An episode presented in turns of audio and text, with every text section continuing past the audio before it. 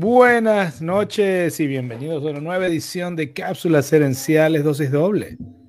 Por acá les habla Fernando Nava. Y por aquí Augusto Pinó, quien acaba de darle un trancazo al micrófono, así que me disculpo por la apertura tan horrible de este show. Sí, parece que le estás cayendo a golpe al mueble, al perro, a todos juntos a la vez. La rodilla fue lo que, a lo que le caía a la vez.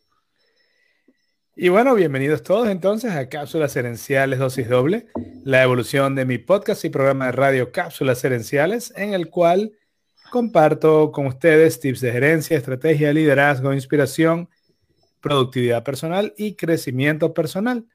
Ese programa arrancó en eh, este año, cumple cinco años el programa de radio, Uh, en 2017, en octubre. tenemos que hacer una fiesta en octubre, porque en octubre cumple cinco años el, el de radio y cumple dos este. Eso es correcto. Hay, hay que buscar algo de 7 o de 12 años o de 24 años para tomar. Ah, me parece bien, me parece bien. O sea, el, pro show- el, el after show va a tener 24, me parece muy bien. Eso es correcto. Eh, ese programa de radio evolucionó al podcast y luego al podcast Cápsulas Gerenciales Dosis Doble, donde compartimos la misma información que di entre semana en pequeñas cápsulas de 5 a 7 minutos, la extendemos para eh, entrar en profundidad y hablar a, a dos mentes y media, porque hoy tenemos al perro también, ¿no? Hoy tenemos al perro que nos acompaña aquí en la oficina, que en cualquier momento decide que esto es muy fastidioso y se va, porque y entonces tengo que pararme a abrirle la puerta. Bueno, pero bienvenido. El, el- cualquier, Oye, cualquier ya- opinión, ya comentario, Digo, cualquier opinión, comentario que tenga el perro es bienvenida. Bueno, Augusto, que hoy vamos a. Bueno, eh, pero al fin y al cabo es un pobre perro. Eh, mira, yo te voy a decir que a mí me gustaría vivir así como el perro, el pobre perro que yo tengo, ¿eh? Que vive, tiene sillón propio, ¿verdad? Porque si, si se sientan en el sillón se enoja, le hacen cariño, lo tratan bien, le dan de comer. Está muy enojada porque la, tuvieron, la sacaron a la lluvia a hacer pipí, eso no le gustó. Oye, pero bueno, eh, exacto. Es una, eso, cuando decían vida de perro, hay que calificar cuál perro. No todos los perros tienen la misma vida de perro. Eso es correcto. Después de esta, es- este desvío extraño que estamos tomando, vayamos al tema de hoy. El tema de hoy es un tema que yo sé que te gusta mucho eh, y tiene que ver con gerencia del tiempo. Específicamente, eh, se llama cinco, tipo de, cinco tipos de errores que cometemos cuando queremos eh, empezar a hacer agenda, empezar a gerenciar nuestro tiempo. Eh, estos errores que están recogidos de mi, de, de mi amplia experiencia en cometer múltiples errores, eh, en todos estos y más, eh, más los que he investigado, pero en, en verdad yo he cometido casi todos los errores que salen en la lista, eh, los aprendí en, en mi propia agenda, en mi propio intento de hacer agenda. Lo, lo cual me, da, me confiere autoridad, porque soy un experto en, en- en el tema de los errores a la hora de cometer la agenda, de, de- de hacer la agenda y ejecutar la agenda. Eh, los errores que yo menciono son errores, eh, el primero lo llamo así como errores de concepto o errores de visión. Eh, de hecho, el, el lunes en la cápsula le puse otro nombre, ya te los voy a decir, los errores de claridad. Tengo errores, entonces hay errores de claridad o concepto, hay errores de cálculo, hay errores de preparación, hay errores de ejecución y hay errores de mejoramiento. En ese caso no son errores, sino son más bien oportunidades perdidas. El error es perder la oportunidad de eh, mejorar. Quiero arrancar con el de errores de claridad, eh, pero también quiero, eh, quiero hablarle a, a mucha de la gente que está donde estaba yo por mucho tiempo, por muchos años. Yo creo que todos queremos ser más productivos, todos queremos alcanzar nuestra meta más rápido y básicamente para mí eso es la productividad. La productividad se mide en cuanto a, qué, en qué velocidad te estás aproximando a alcanzar esa meta que quieres lograr.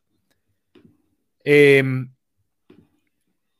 y como eso es así, y como gerenciar tu tiempo es gerenciar tu vida, yo creo que muchas veces, eh, la mayoría de nosotros que tenemos alguna inquietud de lograr algo, tenemos una inquietud también de aprender a hacer bien nuestra agenda y a ejecutar bien nuestra agenda. Eh, pero es como dice ese refrán en español, del dicho al hecho hay mucho trecho. Eso se, hace, se, dice muy fácil, pero lograrlo es difícil. Ah, y me pasó muchas veces, y lo menciono aquí en, las cápsulas, que, en las cápsulas gerenciales, que lo intentaba hacer, fracasaba, me frustraba. Luego a los meses encontraba otra técnica u otro video acerca de cómo manejar el tiempo y hacer tu agenda. Intentaba una vez o dos máximo. Fracasaba estrepitosamente o ese o, o, yo creía que fracasaba y entonces no lo seguía intentando. Y entonces cuando, e, es mi feeling, es mi sentimiento, que cuando sentimos que hemos fallado en algo múltiples veces, terminamos rindiendo, ¿no? Rindiéndonos y no, eh, y no queremos hacer eso más. Y cuando llegamos a ese punto, en materia de gerencia del tiempo, es cuando agarramos y decimos, es que yo no soy bueno para, para agendar. Y entonces declaramos muerto nuestro esfuerzo para poder controlar nuestro tiempo. Eh, y creo que eso es un error, aunque no lo menciono en el lunes, es un error importante que es solo porque viste un video en YouTube o porque leíste un libro o porque leíste un artículo o porque nos oíste acá en cápsulas gerenciales y racionalmente ahora entiendes qué estás haciendo mal y qué puedes hacer mejor, una vez más, ahora lo sabes, pero de que lo sepas a que lo hagas y que te salga bien, va a tomar tiempo. Más que tomar tiempo, yo creo en lo que dice James Clear. No es asunto de tiempo, es asunto de repeticiones. No es que si tú eh, intentas agendar una vez al mes por un año vas a aprender a agendar. Vas a aprender a agendar más si tratas de agendar durante 12 días seguidos. Porque mientras más repeticiones haces, mejor lo vas haciendo. Eh, dicho esta larga introducción, una vez más recuerden, estamos en Facebook, Instagram, YouTube y LinkedIn. Y este, son bienvenidos los comentarios. Eh, Augusto, ¿tienes algún comentario con respecto a esta parte? A esto de que aplica muchas, aplica muchas habilidades. Eh, creo que aplica todo lo que uno quiere aprender. Mira, aplica muchas cosas, como tú dices, y uno de los problemas comunes es que queremos ir más rápido de lo que podemos ir. Como una persona que, vamos a decir, se ha dedicado gran parte de su vida profesional a trabajar como coach y a trabajar en productividad, es bien interesante la velocidad con la que la gente espera obtener resultados. Y no es que no se obtienen resultados a esa velocidad, es que lo que se nos olvida es que no podemos dejar de hacer el trabajo. Por ejemplo, cuando yo enseño y trabajo con clientes en cómo aplicar la metodología de Getting Things Done, de organizarse con eficacia de David Allen. ¿Es una metodología eficaz? Sí. ¿Es una metodología poderosa? Sí, pero necesita la práctica. Cuando yo enseño a mis clientes el método Silva, ¿el método Silva es eficiente y maravilloso? Sí. ¿El método Silva te ayuda a desarrollar tu intuición? Sí. Pero si no lo practica, de nada sirve. Cuando yo trabajo con mis clientes... El, mejor gimnasio no sirve si uno no va. Correcto. Cuando yo trabajo con mis clientes en cómo controlar el correo electrónico, que cuando trabajo con ejecutivos que reciben 500, 1000 correos al día, ¿ok? Que están buscando cómo van a manejar ese influx. Nada de eso funciona si creamos el sistema y no hay quien mantenga el sistema. Y esa parte es la parte más difícil. Tú estabas, tú hiciste una cita y me lo, cuando, hiciste cuando estabas citando me, me hiciste pensar en, un, en, una de mis citas favoritas de Bruce Lee. Y Bruce Lee tiene una cita que decía, yo no le tengo miedo al que ha practicado mil patadas una vez, pero no me hagan pelear con el que ha, pateado, con el que ha practicado una patada mil veces. Y, es así, cuando la gente a mí me pregunta, yo empecé a escribir, a hacer, que mi, el iPad era mi máquina principal en el 2012, ¿okay? un año después que me compré la primera iPad. Y el iPad es mi máquina principal aún hoy en día. ¿okay? Diez años después sigue siendo mi máquina principal. Pero cuando la gente me pregunta, ¿pero por qué? Pues si hay cosas más poderosas, es cierto, ¿okay? pero yo he descubierto cómo hacer todo en el iPad. ¿Okay? Entonces, no trato de aprender un nuevo truco con la Mac o con la PC, todo lo hago en el iPad. Y eso me hace en el iPad, eso me lo ha dicho gente, ¿ok? De repente que me ven a hacer cosas en el iPad, digo, tú eres más peligroso en esa, en esa, en esa tableta que lo que soy yo utilizando una PC completa. Sí, pero porque yo practico cómo voy a hacer eso de manera consistente todo el tiempo. Y, y, creo que eso, y por eso digo, aplica con todas las, cualquier habilidad que queramos aprender. Y algún día tengo que escribir esto, pero es como un ciclo. El primer ciclo es, estoy descontento con el estado actual de mi habilidad. Ya sea porque no soy bueno para eso o porque no tengo la habilidad en absoluto. Uh -huh. Digamos que la habilidad es, es, en este caso, la gerencia del tiempo. Luego veo un video o leo un artículo y me resuena, resuena conmigo racionalmente, y eso me da la oportunidad, me da la, me permite, me doy el permiso de soñar en que yo lo voy a poder hacer así. Lo cual no es mentira. Pero desde que tienes el sueño de poder hacer cualquier cosa bien, hasta que lo puedes hacer bien, hay un camino. Ese camino no es, eh, digamos, no sale en las películas. Porque las películas usan un, eh, un, un, recurso cinematográfico llamado montage, un montaje. Eh, yo creo que los montajes más famosos eran las películas de Rocky, donde Rocky entrenaba y entonces pasaba de no poder ganar a poder ganar porque había hecho un entrenamiento, pero la secuencia tomaba menos de 3, 4 minutos. Y en la vida no hay montage. En la vida no hay montaje. No, lamentablemente no. En, en, la vida tú vas y vas y vas y vas y es una cuestión de repetición. Entonces creo que un elemento importante es, sea cual sea la meta que tú tengas, desconecta, separa la repetición de lograr la meta. Por lo menos granularmente, por lo menos en el día a día. No pienses que porque lo hiciste tres días seguidos deberías ya estar muy bien. No, no, no desconéctate en ese día y, es, suena contra, contraintuitivo, pero vamos, y porque vamos a después recomendar lo opuesto, pero tiene sentido. El asunto es este, y, lo doy con el ejemplo de, la, salud, de la pérdida de peso. Si tú vas al gimnasio tres días o si tú comes sano tres días y te miras en el espejo y te ves igual y dices, no, es que el problema soy yo. No, tú sencillamente toma tiempo. Entonces, una vez más, ese es el error. Dicho todo esto, quiero mencionar el primer error de claridad, que es la manera en la que yo veía la agenda. Yo veía la agenda, sinceramente, por la mayor parte de mi vida, como una camisa de fuerza. ¿Por qué? Porque yo era lo que llaman, no me acuerdo quién, pero decía, hay schedule taker y schedule makers. Hay empleados que les ponen un horario y eso es lo que tienen y no pueden, no tienen mucho más que hacer. Y hay empleados más ejecutivos que tienen que hacer su propio horario. No es que van a horas distintas a la empresa, pero no tienen, tú haces de 9 a 10 esto, de 10 a 11 esto, etc. Mientras yo vi a mi agenda como una camisa de fuerza,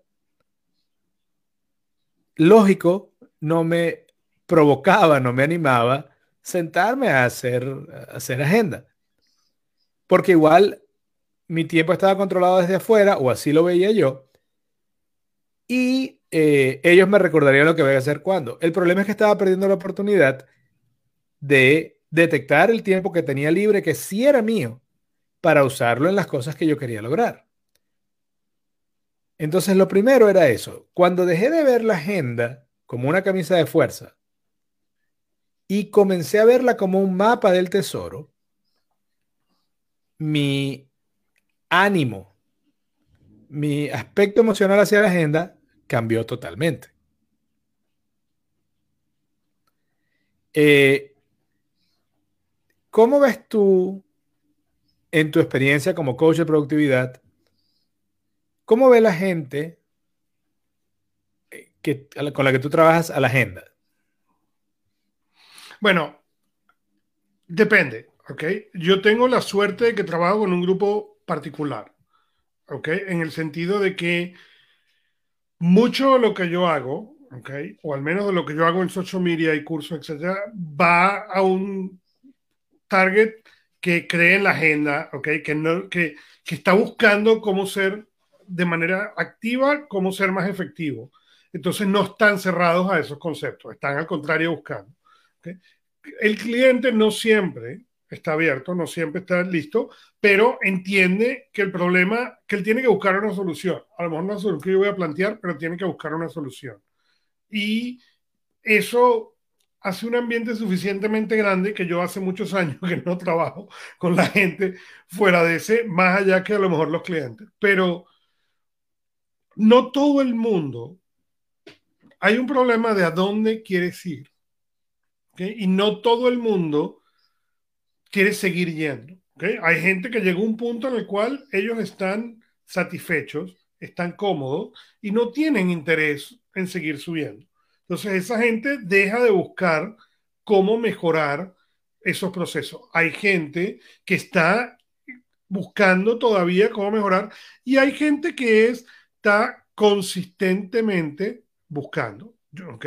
Y está bien, cualquiera de esos grupos, opciones, está bien y funciona bien. Simplemente necesitas saber dónde estás tú.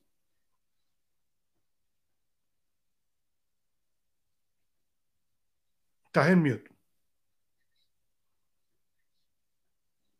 Siempre toca un mute en el. Si, ah, al menos uno, al menos uno. Por lo menos. Eh, ahorita mencionabas algo que tiene que ver con el segundo error de, para mí, error de claridad, que es que no, así como yo decía, no puedes tener, no puedes tener, eh, no puedes hacer agenda si la ves como una camisa de fuerza, tiene que ser tu mapa del tesoro ese es el segundo elemento de claridad. Tienes que tener claro cuál es tu tesoro. Tienes que tener claro un objetivo. Porque si no tienes un objetivo, ¿cómo vas a alinear la agenda? Correcto. Y, y aquí el problema. Creo que mucha gente eh, en, carreras medias de, de, profesionales y de gerencia ve la agenda como, como, ok, ¿cómo hago para acomodar todas las cosas que me están pidiendo los demás a mí? Pero yo creo que la agenda debe ser, sí, está bien, tú tienes que responder a una serie de retos y compromisos, etc. Pero en el tiempo que tienes, porque lo tienes, ¿qué vas a hacer? En el tiempo que, que lo tienes, que a lo mejor lo estás usando en YouTube, eh, o a lo mejor estás usándolo en Netflix, ¿qué otro uso puedes? Y no quiero decir que no tienes que ver Netflix, pero hay una diferencia entre ver cuatro horas y ver 30 minutos al día. Entonces, si no tienes una meta clara, si no tienes un objetivo claro, no hay manera de hacer una buena agenda, porque es como tratar de apuntar, pero no tener un blanco. No puedes optimizar el uso de tu tiempo y la planificación de tus acciones si no sabes a dónde quieres ir.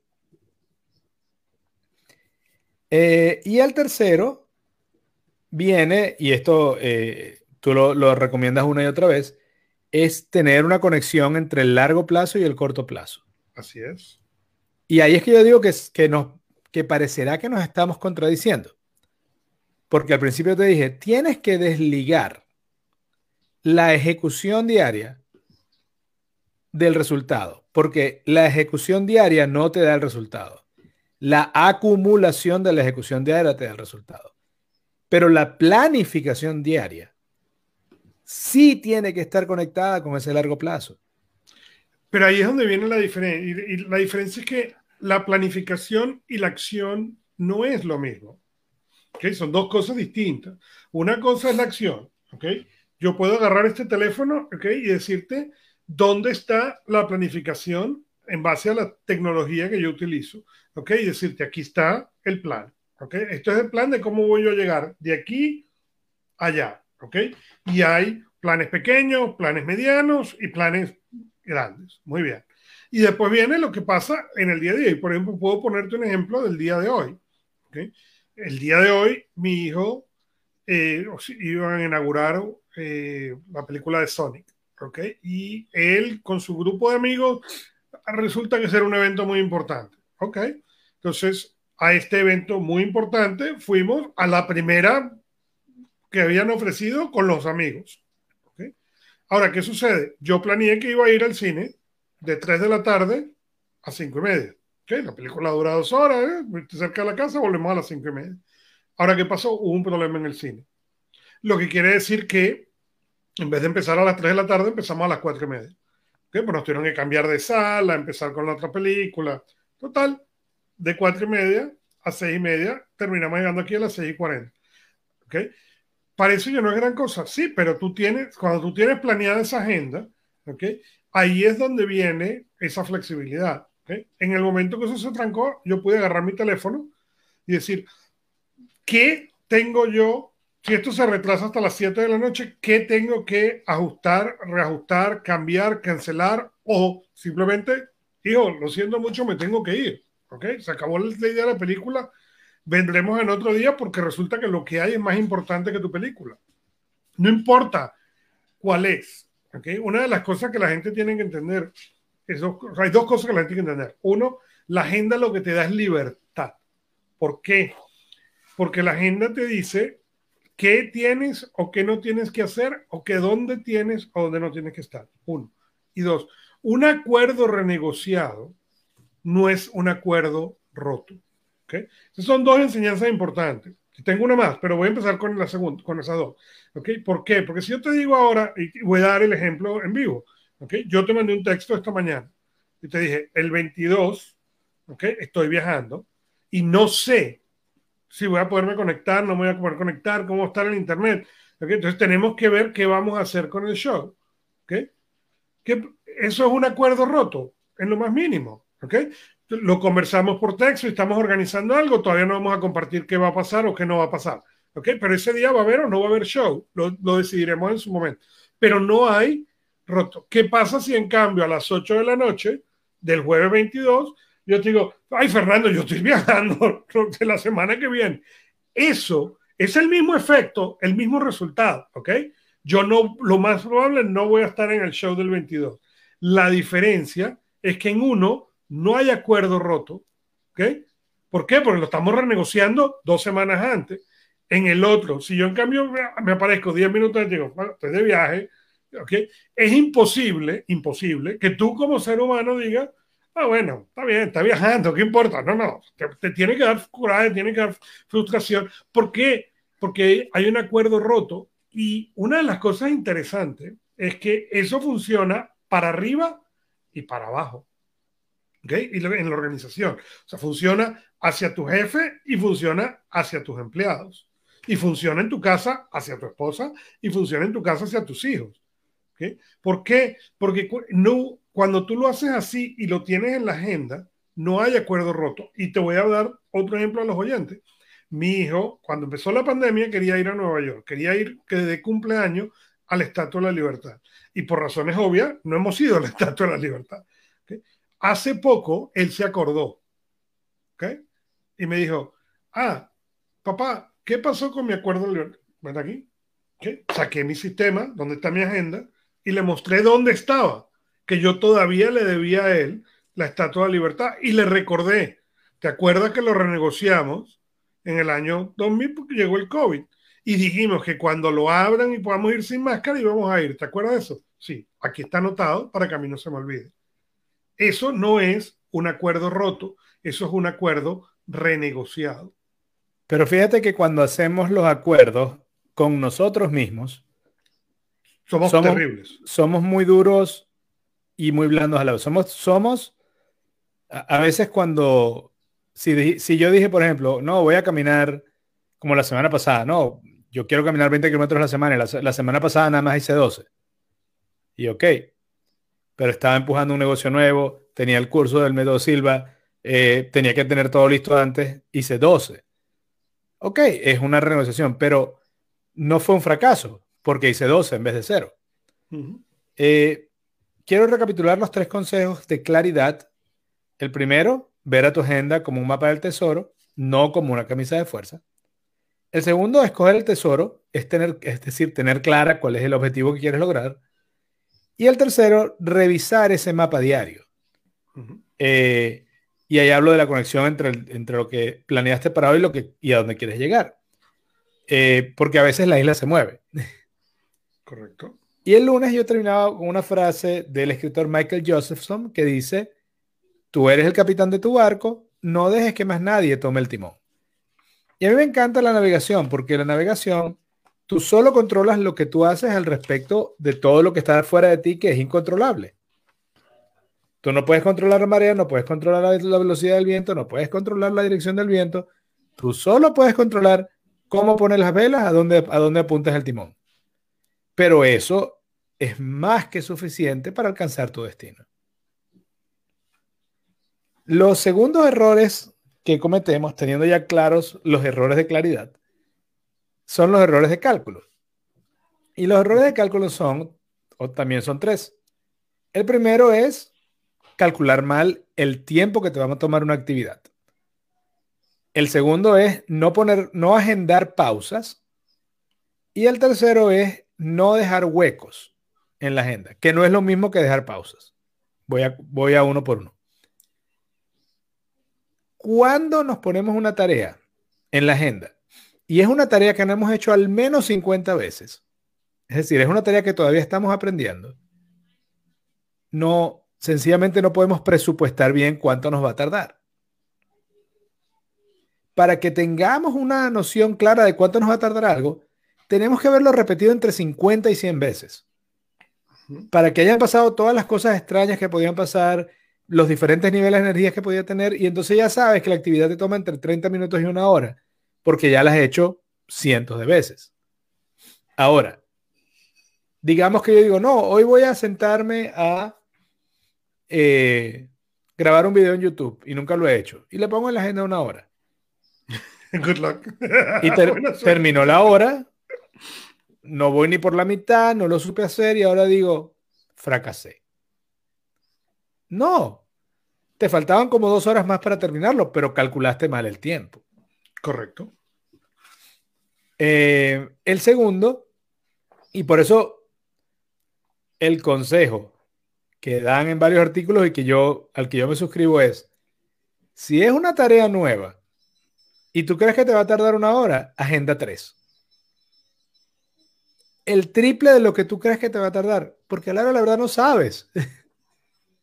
Así es mejor que peques de haber dejado mucho tiempo que que termine el tiempo que dejaste por dejar muy por poner muy poco tiempo en la agenda y que ahora te sientas mal contigo mismo y que incluso te digas a ti mismo que el problema eres tú, que tú eres malo para eso. Porque eso sencillamente te va a seguir destruyendo a futuro. El siguiente error de cálculo es no agendar breaks o pausas en el trabajo. No quiero decir con esto que tienes que tenerlas, eh, que tener anotada exactamente qué horas vas a tomar, pero tienes que tener pausas eh, construidas en tu día a día. Y esas pausas normalmente tienen que ver con cuánto tiempo puedes trabajar corrido. Y aquí mucha gente piensa, yo le puedo dar 14 horas. No. Tú tienes subidas y bajadas, básicamente. En esas bajadas, lo ideal es que tomes un break. Porque el trabajo que estás haciendo en ese momento, que ya no estás en tu pico o al menos en tu promedio, va, es probable que salga mal. Y ahora tienes que dedicar tiempo a, a, corregir un error que cometiste. Y ese error no lo, habías, no lo habrías cometido si tomabas la pausa. Y, aquí yo menciono eh, Brendan Borchard, que es uno de los, creo que es el coach de productividad personal con más seguidores en el mundo. A lo mejor de Viralen, pero... Él, él dice eh, que él trabaja 50 eh, minutos y para 10. Y es un tipo al que le pagan millones y millones de dólares gente para que lo haga hiperproductivo. Y uno de sus trucos es 50-10. Que si te pones a ver se parece al Pomodoro, que es 25-5. Eh, entonces, pensar que somos un robot con energía perenne y estable es una receta para el desastre. Y el... Dime. Sigue, sigue, sigue, sigue, ahorita voy a decir yo. Y el tercer error de cálculo es no dejar huecos en la agenda, que no es lo mismo que dejar una pausa o un break. Para mí, un hueco en la agenda es dos horas. No son libres, son horas de trabajo. Pero no tengo nada específico asignado en esas dos horas. De manera que si cambia la película, se mueve una reunión, yo tengo flexibilidad en mi agenda. Si la reunión era de 10 a 12 y me la cambiaron para las 4 y a las 4 yo, quería, yo tenía otra cosa que no, no implicaba a otras personas, sino una tarea que iba a hacer yo solo, ok, ahora puedo sencillamente cambiar una tarea con la otra. Pero necesito tener un espacio vacío para eso. El espacio vacío no es que, ay, no voy a hacer nada, no. Vas a fluir, vas a hacer cosas, vas a trabajar, eh, pero no está amarrado a ninguna tarea específica de antemano. Y si te pones a ver en física, cualquier principio de amortiguación parte de la existencia de un vacío. Los cauchos o llantas de los, de los automóviles, si fueran de madera, el, el viaje no sería igual de agradable. Entonces, ese vacío es básicamente construir un amortiguador en tu agenda. Esos son los tres errores de cálculo. Y, calcular mal el tiempo, eh, calcular mal el tiempo, no poner pausas, no dejar huecos. Correcto. Y yo, cuando yo hago coaching, ok, yo le digo a la gente dos cosas. Número uno, yo recomiendo hacerlo al revés de como lo hace la mayoría de la gente. ¿Qué quiere decir esto? La mayoría de la gente piensa, ¿dónde está lo que tengo de trabajo? ¿Okay? Pues ¿dónde está lo que necesito para hacer ese trabajo? Y por último, si me queda tiempo libre, es mío. ¿Y de dónde viene esa enseñanza? Esa enseñanza viene de algo que de, la revolución industrial. ¿okay? ¿Por qué? Y, yo sé que he hecho este ejercicio en el show, pero lo voy a volver a hacer. ¿okay? Le voy a pedir a la gente que nos está oyendo por un momento que cierren los ojos. ¿okay? Y que piensen en un momento en la definición de tiempo. Piensen por un momento la definición de tiempo. Y ahora yo les voy a leer esa definición de tiempo, que la mayoría de la gente tiene en la cabeza. Eh, definición de tiempo. Elemento escaso resulta poco o exiguo. Ese resulta ser la definición de tiempo que tiene la mayoría de la gente, exceptuando que esa no es la definición de tiempo, esa es la definición de escasez. La definición de tiempo es la dimensión física que presenta la sucesión de estados de uno hasta el otro. El periodo determinado en el cual se realiza una acción o se desarrolla un acontecimiento. A nosotros nos han enseñado a todos, que desde la revolución industrial, que el tiempo es escaso y en algún momento se transformó la definición de tiempo a la definición de escasez. Y te puedo explicar por qué. Cuando empieza la revolución industrial no había luz, ¿okay? El, tiempo, el tiempo de producción era escaso, yo solo podía producir ciertas horas, no es como ahora que producimos 24/7, en esa época se puede producir un X número de horas nada más, entonces el tiempo de producción era escaso. Pero lo que hicimos fue transformarlo al, al tiempo de todo el mundo y la mayoría de la gente, la definición de tiempo que usa es escaso es correcto. Nosotros tenemos que empezar al revés. ¿okay? Self-care, ¿okay? en inglés. ¿Okay? ¿Qué es lo que tú necesitas? ¿okay? ¿Cuál es ese tiempo que tú necesitas para poder mantener la máquina, le das este cuerpo, ¿okay? en buen estado? Y eso quiere decir ejercicio, y eso quiere decir a lo mejor meditación, y eso para otros quiere decir rezar, y para otros quiere decir comer sanamente. Es irrelevante lo que significa. Lo importante es cuántos de estos elementos tú has identificado, y en base a esos elementos que has identificado, cuántos metes primero en la agenda, antes de empezar a meter la junta. Lo segundo que vas a meter, es lo que yo llamo buffer. Es el tiempo para garantizarte que puedes proteger esto y de que vas a poder proteger el tiempo de trabajo. Y lo último es el tiempo de trabajo. ¿Por qué? Porque cuando tú empiezas al revés, ¿qué le pasa a la mayoría de la gente? No llega nunca al gimnasio, no llega nunca a leer el libro, no llega nunca. Entonces, hay un momento en el cual te resientes contigo mismo y entonces es, cuando dice exactamente lo que tú decías al principio del show. Este sábado voy a ver Netflix 10 horas. Pero no es porque me, que conste, Netflix después de 45 minutos no hace ningún efecto positivo en tu vida. ¿Ok? no es que tú te relajas más porque viste Netflix 10 horas o 12 horas o 45 minutos. Te relajas técnicamente lo mismo. Lo que sucede es que tú estás resentido con tu propio sistema es la misma razón por la cual la gente llega a la cama a las 11 de la noche y dice, ahora voy a ver televisión o voy a leer y se trasnochan hasta las 3 de la mañana. ¿Por qué? Porque no hay ese offer. Yo me acuerdo hace muchos años, ¿ok? Cuando yo empecé a implementar este principio y entonces empecé a leer temprano en la mañana. Yo me levanto muy temprano, ¿ok? Yo hago muy temprano, a esa hora hago ejercicio, mi, rutina de la mañana y leo por lo menos media hora. yo me leo, yo leo mucho, okay, yo busco más tiempo durante el día de leer, pero esa media hora al principio del día, antes de que todo el mundo me hable, antes de que todo el mundo se levante, antes de que nada, okay, para mí es sumamente válida. ¿Por qué? Porque es mi hora de pensar, es mi media hora en la cual yo pienso. Y una vez a la semana yo me escondo en la oficina, literalmente, ¿ok? Y es mi hora de pensar. Lo más temprano que puedo llegar a la oficina y es mi hora de pensar, nadie me hable, yo cierro la puerta, apago teléfono y es una hora para pensar. ¿Por qué? Porque yo, si no meto eso en el, la agenda antes de que empiece el día, olvídalo. Si yo digo, voy a poner a las 3 de la tarde una hora para pensar, eso no va a pasar nunca. ¿Por qué? Porque a las 3 de la tarde estoy rodando a mil, mil por hora. Entonces, esa parte es importante. Y hace poco, por casualidad, escuché yo una entrevista con David Allen, donde él hizo un comentario para mí bien interesante. Él dice, con los años se ha vuelto muy de moda en la boca de la gente esta parte de ser espiritual, de ser zen, de estar presente. Estoy de acuerdo con él. Y entonces él dijo, el problema está en que hemos creado una dualidad entre el hacer y el ser.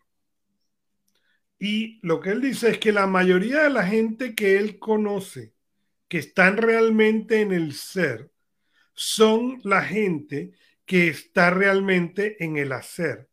Y la razón es porque están apropiadamente, presentes con todos los acuerdos que se han hecho a sí mismo y a otros. Y fue una, una cosa muy interesante porque es cierto, tú escuchas mucha gente que ahora está meditando y tratando de hacer esta cosa para estar más espiritual.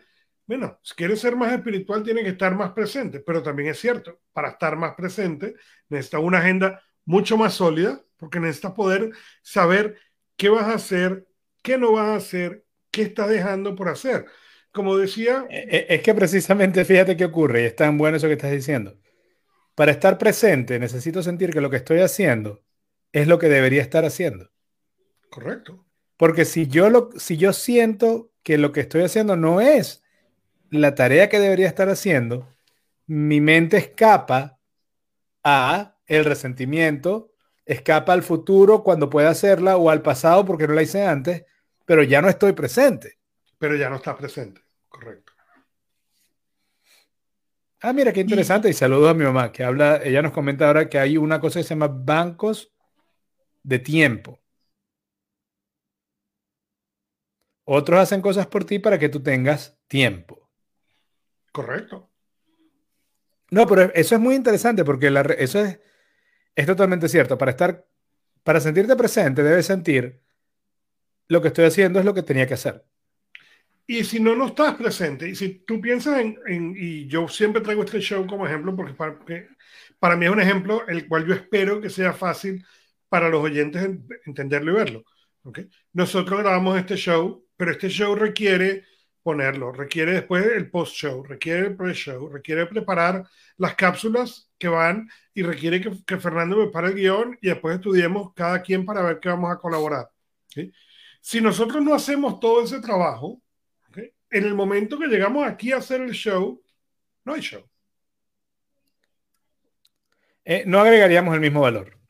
Sería solo show. Sería puro show. No, sería. No, porque digo, yo he visto. En vez de show and tell, en vez de show and tell sería solo show porque no pudiéramos decir nada. No, y, y, es que yo he visto mucha gente que intenta hacer contenido basado solamente en la interacción o en el flow. Y, y, está, y si así les va bien, muy bien. Yo particularmente creo que yo necesito traer algo a la audiencia para poder pedirles que me den su atención, la cual agradezco. Quiero hablar ahora de errores de preparación. Ya hablamos de errores de cálculo y hablamos de errores de claridad. Rápidamente quiero hablar de errores de preparación. Eh, lo primero es, eh, y cuando escribí esa cápsula, yo recuerdo que cité un poco, parafraseé a Brendan Borcher, que él decía, tú tienes una meta, sí, muéstramela en tu agenda. Porque si no, te estás diciendo mentiras a ti mismo. Y esa es la... Si, si no le pusiste a qué hora vas a hacer eso en tu agenda, no es una meta. Em, y recuerdo mucho a lo que decía Mel Robbins, y tiene que ver con preparación. Mel Robbins decía que ella en la noche, al irse a dormir, se decía a sí misma, mañana salgo a trotar en la mañana. Y dice, el problema es que la mujer que se despertaba en la mañana no era la misma que había hecho la promesa. Y entonces se quedaba en la cama y tal. ¿Y qué decía yo? Primer error de preparación. La tarea que tú vas a hacer después, no vas a tener el mismo nivel de energía que tenías cuando la planificaste. Correcto. Por lo tanto, tienes que reducir la fricción a lo menos posible. Si, tú, si la tarea que tú quieres hacer es salir a caminar, prácticamente duerme en la ropa de caminar, deja los zapatos al lado de la cama, deja la botella de agua en la nevera, deja los teléfonos y el, teléfono y los audífonos cargados, de manera que al despertar sea fácil salir a caminar. Pero si tú te despiertas y a esa hora tienes que ponerte a buscar en la oscuridad cuál era el pantalón de caminar y dónde están los zapatos y ay, no le puse agua, no tengo agua fría, olvídate, te devuelves a la cama. Entonces, Pero, e, ese es el primer para mí error de preparación, es olvidar que el ánimo que tenías cuando dijiste que lo ibas a hacer no es el mismo ánimo que tienes al momento de hacerlo. Yo voy a decir dos cosas al respecto. Yo, yo escribí un libro que se llama 4 de la mañana, un argumento de productividad. Y un libro muy cortico, se ven media hora. ¿Ok? Pero yo en ese libro contaba la historia de cómo yo renuncié a lo que llamaba el Club del Búho. ¿Ok? Yo llegaba a la oficina, ¿ok? Trabajaba, o sea, trabajaba todo el día, manejaba dos horas, llegaba a mi oficina, de la oficina, hacía con los niñitos, cuando por fin todo el mundo se iba a dormir a las nueve de la noche, ¿ok? Yo estaba agotado, como era natural, ¿ok? pero tenía trabajo que hacer. Entonces, lo que hacía era que perdía el tiempo, despierto, tomaba café, lo que fuera, y hasta que volvía a coger un segundo aire. Y entonces trabajaba hasta las 2, 3 de la mañana y a las 3 de la mañana me acostaba, a las 6 me levantaba y me iba corriendo otra vez a repetir la rutina. Y yo hice eso por años de años de años. Y en un momento empecé a estudiar qué pasaría si yo lo hacía al revés. Es decir, me acostaba con todo el mundo, ¿verdad? Y me levantaba a las 4 de la mañana.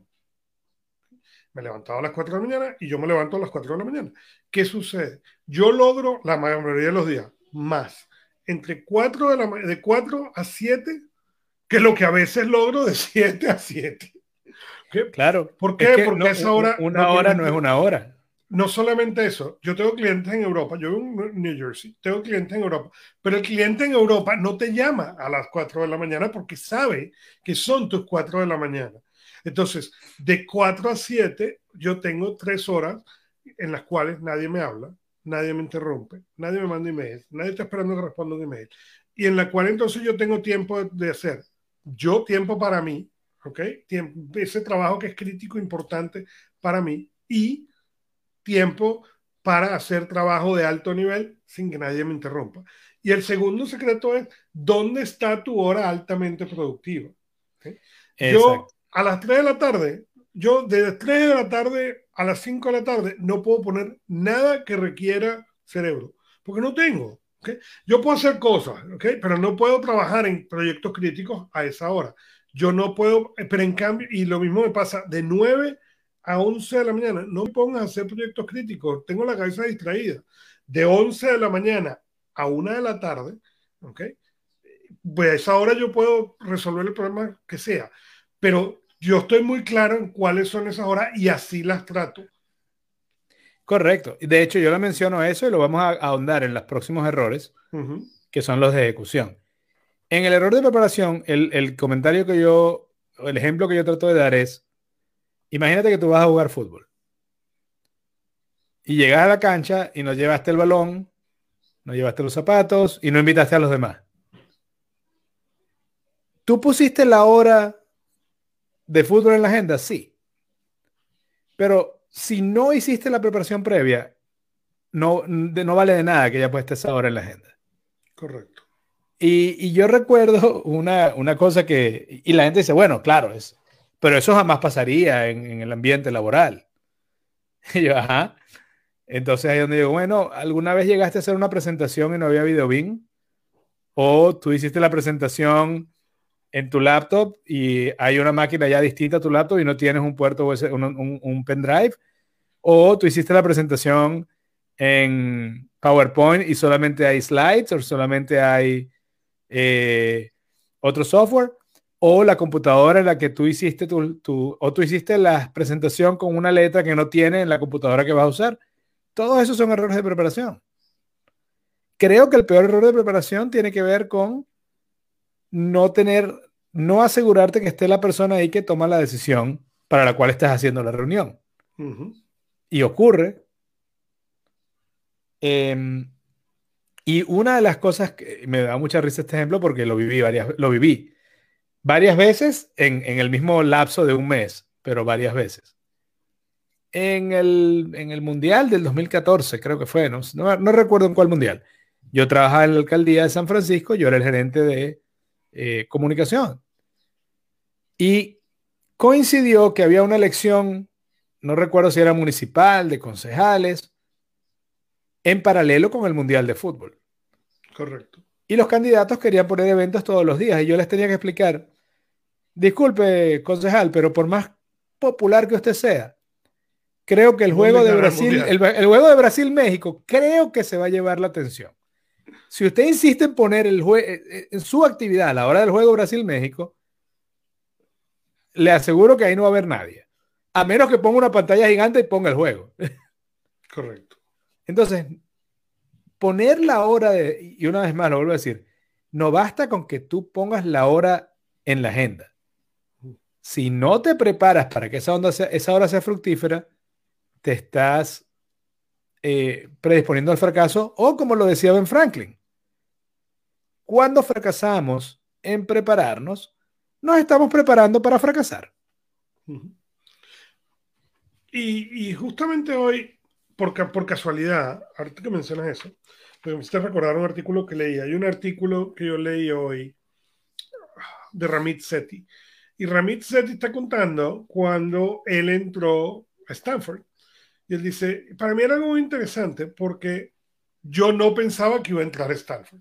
Mi plan era que ellos me iban a rechazar. Entonces yo tenía mi aplicación Stanford y el plan B y cómo iba a aplicar a Stanford y cómo le iba a justificar a Stanford que yo tenía que entrar y que me tenían que aceptar. Y si todo eso fallaba, había plan C de dónde eran las otras universidades donde iba a tratar de, de ajustar a ver si yo me podía transferir a Stanford después. Pero mi objetivo, Stanford. Y, yo decía, y era interesante cuando llegaron las primeras cartas de aceptación a las universidades, la gente, bueno, sí, no me aceptaron, pero ya no me importaba. Y yo decía, pero no entiendo. Si Y él te lo dice que él era un, hijo, él era un americano hijo de indio raro.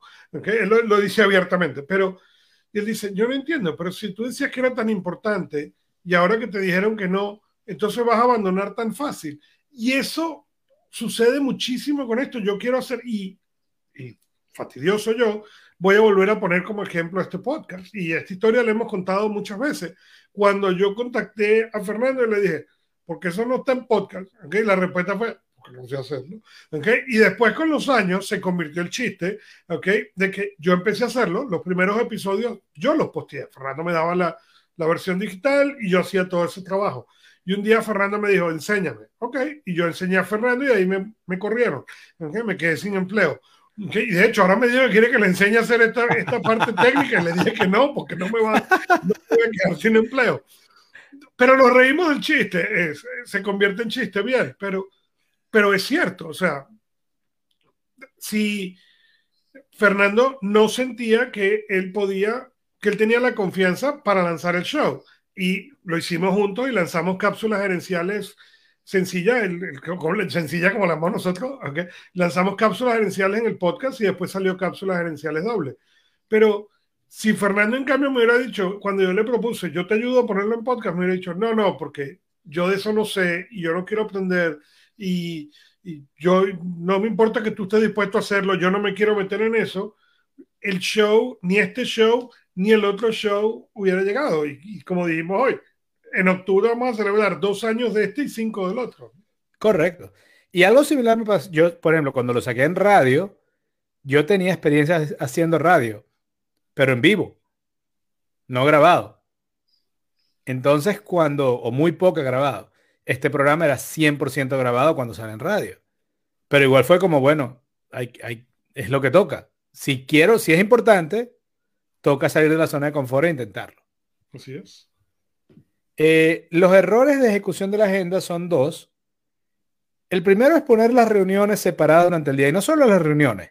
En general, cuando tienes que hacer cosas que son parecidas, es mejor hacerlas más o menos en el mismo en la misma parte del día.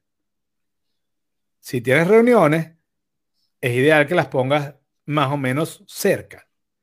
De manera que el resto del día te puedes concentrar en otras cosas. Porque hay lo que se llama switching cost, costo de cambio de contexto. Cuando estás haciendo una tarea y te paras porque te distraen o porque tienes que hacer otra cosa, va a pasar tiempo para que vuelvas a estar en la zona, para que vuelvas a estar productivo. Ese cambio de contexto es medido, es más alto cuando la tarea que termina es una reunión. Y entonces después de la reunión, para que vuelvas a hacer algo con concentración, toma más tiempo.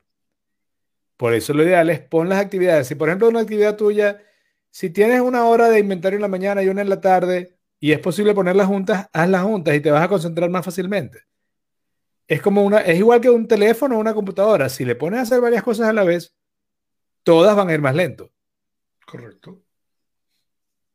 Eh, el otro error tiene que ver con lo que tú dijiste hace un rato.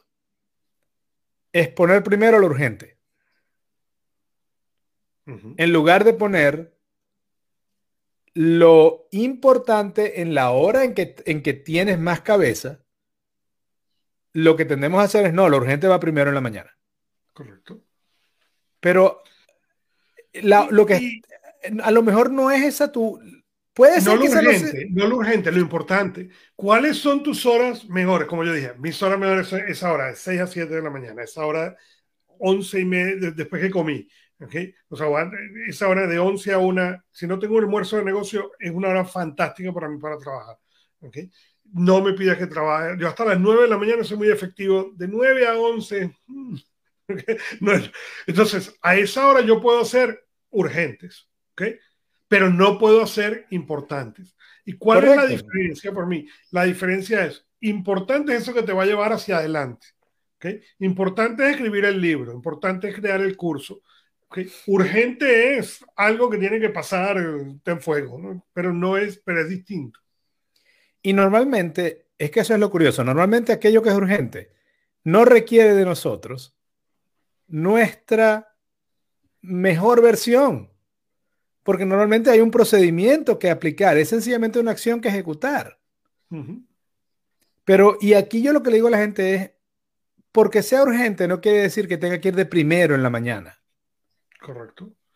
Tú tienes que poner lo importante en las horas donde estás mejor de cabeza. Y el ejemplo que yo doy es, cuando el juego de fútbol se va a acabar, los técnicos hacen cambios para poner a los mejores tiradores de penales en el campo. El pitcher de, cerrador en un juego de béisbol cierra. Es muy bueno, pero tú lo pones al final, no lo pones al principio del juego. Esto tiene que ver con a qué hora pones la mejor versión de ti mismo en la tarea más importante. Y no, esto es urgente, lo hago de primero. Si ese primero no era, era la hora donde normalmente podías pensar, podías planificar, podías haber solucionado 15 problemas, pero lo dedicaste a solucionar uno porque era urgente, no parece una buena inversión. Correcto. Entonces, como dice Stephen Covey, y esta frase me pareció súper poderosa, la clave está en no gastar el tiempo, sino en invertirlo. Eh, pero sí, eso que decías tú es totalmente cierto. No, no, no, tienes que poner, saber a cuáles son las tus mejores horas y poner ahí lo más importante. Y saber, y saber entender qué es lo importante. Y decíamos en algún momento del show, hablábamos, y yo lo he dicho mucho aquí, tú debes revisar todos los días a dónde vas. Correcto. ¿Por qué? Porque eso es lo que te va a ayudar a llegar ahí. No es, el día a día no te vas a dar cuenta. Te vas a dar cuenta con las acciones que vas tomando de manera consistente. Y ya para cerrar, vamos con los errores de mejoramiento. Eh, insisto, más bien son oportunidades que perdemos de mejorar. Correcto.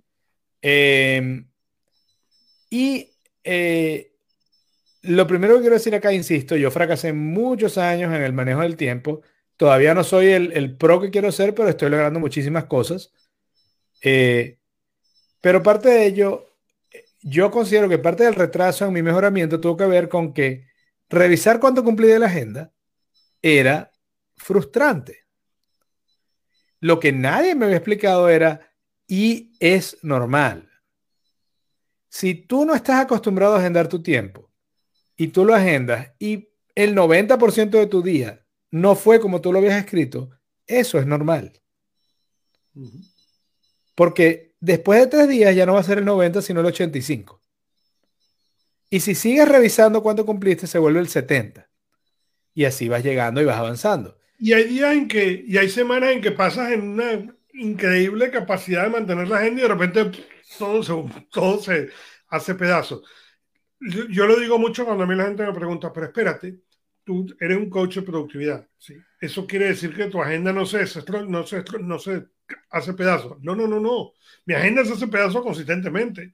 La única diferencia es que yo sé cómo ponerla de vuelta en una sola sí, tú la puedes armar, la puedes reconstruir rápidamente. Yo la sé exactamente. La única diferencia es que yo la puedo armar rápidamente porque la he armado y desarmado tantas veces que sé cómo ponerla junto. Esa es la única diferencia. Y la gente, yo sé que a la gente no le gusta que yo diga esto, eh, porque me lo has dicho. Okay, cliente me ha dicho, es que no, yo quiero que tú nunca, nunca pierdas el control. No, no, no, no. La única diferencia entre usted y yo es que yo pierdo el control consistentemente, pero sé cómo regresar a control. bueno, que no tengo la ilusión de que, de que tengo ese control. Correcto, pero esa es la diferencia, es a qué velocidad puedo yo volver a, o si conozco de qué manera efectiva tomar los pasos para poder llegar a ser efectivo. ¿no? Y una cosa que, insisto, cuando empezamos a planificar nuestra agenda, ok, sí, es frustrante porque no la hemos cumplido del todo, pero no lo veas como un autocastigo, sino como estoy tratando de afinar este instrumento. Correcto. ¿Qué pasa cuando tú revisas tu agenda, tu cumplimiento de agenda con frecuencia? Vas a descubrir emergencias, emergencias inesperadas entre comillas, que ocurren todas las semanas. Entonces, si empiezas a planificar para que eso no ocurra, te va a dejar de ocurrir. Pero eso solamente te puedes dar cuenta cuando revisas tu agenda. Eh, vas a saber quiénes te interrumpen, a qué hora y con qué frecuencia. Vas a saber qué días y a qué hora eres más eficiente. Vas a saber a qué tareas no les asignaste el tiempo suficiente. Y vas a saber qué tareas son las que toman la mayor parte de tu tiempo. Todo eso es valiosísimo. Y solo lo puedes tener si revisas cuánto cumpliste de la agenda. Y ahora, y ese ejercicio que tú acabas de describir, diario, ¿ok? Tiene un poder increíble porque además te permite analizar, yo lo digo en el diario del impacto, el Impact Journal, eso es parte del proceso. Revisa cuál fue tu lista, revisa qué dijiste que ibas a hacer y qué efectivamente pasó y por qué. ¿Okay? Claro. ¿Por qué? Porque a veces las razones son reales. ¿Ok? Como te dije, yo llevé a mi hijo al cine hoy, se retrasó hora y media. ¿Ok? El resto del día está movido hora y media, tengo que cancelarlo. ¿Okay? Ahora, yo tenía que tomar la decisión en ese momento, ¿qué era más importante? ¿Okay? ¿Llevar a mi hijo al cine como se le había prometido o lo que tenía de trabajo? Pero esa respuesta solamente me la da la agenda. En lo que nosotros tenemos que grabar el show hoy, ¿okay? el show se va a publicar y yo me voy a sentar, no toma tanto tiempo, analizar qué había planeado, qué pasó, dónde estuvieron los problemas del día, porque hubo varios. Y ahora, esa información, como tú dices, permite que al yo armar la agenda de mañana, ¿ok? Tengo que ver, ¿ok? ¿Qué de lo que no se hizo hoy ahora tiene más prioridad? Porque está bien, lo iba a hacer hoy, ahora, o, eh, da lo mismo, ¿ok? Toda esa parte hay que hacerlo. Pero si tú no haces ese ejercicio diario, porque tú piensas que la agenda a abarcar, al contrario, mientras más, mientras mejor hecha está mi agenda, yo más libre soy, ¿ok? Y yo, y para mí esa libertad es muy importante. Y yo no lo sabía. Yo descubrí esa libertad en el año 2003. Aquí creo. 2003 o 2004. ¿Ok? Fue cuando yo me leí el primer. El, Getting Things Done por primera vez. ¿Ok? Y fue donde yo entendí que si yo armaba esa agenda y yo tenía esa claridad de no solamente el día, pero todos, el 100% de mi mundo, entendido qué iba a pasar, qué tenía que hacer, qué no tenía que hacer. Y eso era un documento sólido yo tenía la flexibilidad de decir, esto es todo lo que tengo que hacer. me, voy para, me, voy a, me voy para algún lado. Pero esa, se te ríe y nos sonreímos, ¿ok? Pero, Pero esa totalmente libertad no tiene precio, ¿ok? Para mí poder decir, ¿ok? Si tú me llamas en este momento, suponiendo que eres en New Jersey, me dice, vamos a Casa Montecristo, ¿ok? Y yo quiero, y yo puedo ver mi agenda y decir, vámonos, pero yo no tengo entonces ninguna duda cuando yo llegue allá a decir, ok, ¿sabes qué? No, me voy a haber traído el laptop, o debí haber leído, tengo este pendiente. Sí, claro, o sea, no, vas, a estar no vas a estar presente. No vas a estar presente, correcto. Volvemos de vuelta al yo no voy a estar presente. Entonces, si no vas a estar presente, mejor no vayas. Eh, y, y, yo lo menciono también en la cápsula que sale mañana, en cápsulas gerenciales. Yo navegando aprendí que no es lo mismo el rumbo que el destino. Hay momentos donde tienes que ir en zigzag, no puedes ir en línea recta porque las otras condiciones que están fuera de tu control no lo permiten. Pero eso no quiere decir que no estés avanzando. Quiere decir que el rumbo que llevas no es en línea recta, pero te está ayudando a avanzar. Y, mi último consejo es que no te cierres en que hay una sola manera de planificar el tiempo. Eh, en la mayoría de mis cosas, yo, a veces trabajo en, en sencillamente mañana, tarde, noche. Eh, a menos que tenga una cita, no tengo tantas horas específicas. Hay gente que usa así, mañana, tarde, noche. Otra técnica que yo uso a veces es videojuegos. Hay una misión principal, hay tres misiones secundarias. Pero debo estar claro que si no logro la misión principal, no me sirve de nada la secundaria. Entonces, por ejemplo, si mi misión, mi gran objetivo es aprender holandés, eh, en este caso, yo dedico al menos 10 minutos diarios. Esa es la misión principal. Entonces hay múltiples maneras y uno tiene que ir experimentando. Yo creo que todos debemos ir experimentando con diferentes técnicas, pero es vital, una vez más, revisar y revisar y revisar cómo nos va. Porque así podemos diseñar nuestro, nuestra propia filosofía de gerencia del tiempo y productividad que nos haga felices a nosotros. Eh, y yo cierro diciendo la semana que Michael Jordan, él dijo, yo nunca perdí, yo no perdí ningún juego, sino que se me acabó el tiempo. Diciendo, si hubiésemos seguido jugando, yo ganaba. Correcto. Yo creo que muchas veces nos declaramos perdedores cuando el juego va por la mitad. Porque no tenemos la noción de que el juego va por la mitad. Así es. Y ahí mi consejo es... Por... ¿Y cómo se llama este libro de Napoleon Hill? de Napoleon Hill, tres, pies del, oro. Ah, ah, eh, eh, eh, Earl Nightingale. También lo, cita Napoleon Hill. sí, a tres pies de los diamantes, a tres pies del, tres pies del oro, ¿no? Y básicamente lo que dice eso, ¿no? Que la gente renuncia cuando estás ahí, ¿no? En vez de seguir haciendo ese el trabajo. exacto, y, yo creo, como dice Michael Jordan, igual, exacto, a tres pies del oro. No, no, si sigo, llego. Eh, y yo lo que termino diciendo a la gente es, pues no te rindas. Si tú estás escuchando esto, estás vivo. Y si estás vivo, todavía estás a tiempo de perseguir tu tesoro. Pero el mapa de ese tesoro es tu agenda. Así que arranca a hacerla. Así es. Bueno, ya nos hemos pasado y después el señor, el, el, Zuckerberg, no, nos puede regañar por pasarnos de tiempo. Augusto, ¿algún comentario más con esto de la gerencia del tiempo?